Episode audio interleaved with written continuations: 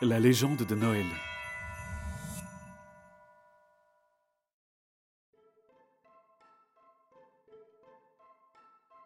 Tout le monde explosa de joie. Mais la triste réalité me frappa. On venait de repousser une attaque, mais mon oncle n'en resterait pas là. On doit stopper cette folie Et je crois bien qu'on peut y arriver, Altesse. Si toute la capitale reprend espoir d'un coup, votre oncle pourrait bien se retrouver affaibli. Et on a tous les cadeaux qu'il faut à l'atelier. Vous croyez qu'on peut vraiment en livrer autant à nous quatre? Non, mais avec l'aide de tous ceux qui nous ont rejoints, ça me semble possible.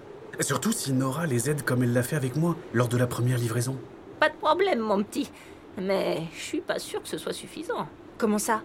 Il y a toujours des têtes de bûche dans le lot.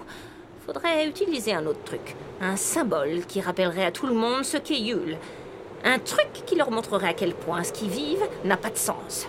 Le grand sapin de la Grand Place Tout le monde s'y pressait les soirs de fête. Mais depuis que mon oncle est au pouvoir, il dépérit. Vous pouvez compter sur moi. Le petit peuple va le soigner en un clin d'œil.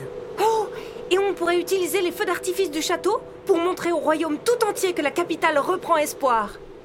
Porté par notre enthousiasme, on retourna à l'atelier de la forêt de Yuli. Noël y fabriqua d'autres traîneaux pour amener notre équipe au grand complet. Bientôt, un escadron fendit le ciel étoilé avant de se poser silencieusement dans la capitale endormie. Sans perdre une minute, Imi et sa tribu foncèrent vers le grand sapin. Chaque soldat passa devant Nora pour recevoir prière et protection avant de saisir un sac rempli de cadeaux et de s'éclipser par les toits.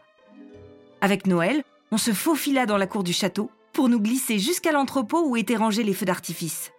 Seuls et drapés de silence, on a pris tout ce qui nous passait sous la main. C'était presque trop facile. On a rejoint Nora et Amy sur la grande place. Le petit peuple avait redonné toute sa splendeur au sapin. Il me sembla encore plus majestueux que dans mes souvenirs.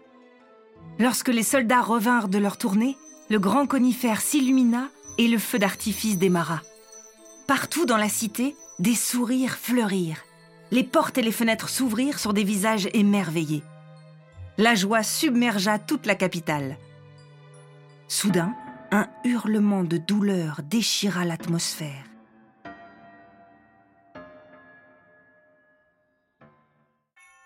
Et maintenant, que va-t-il se passer?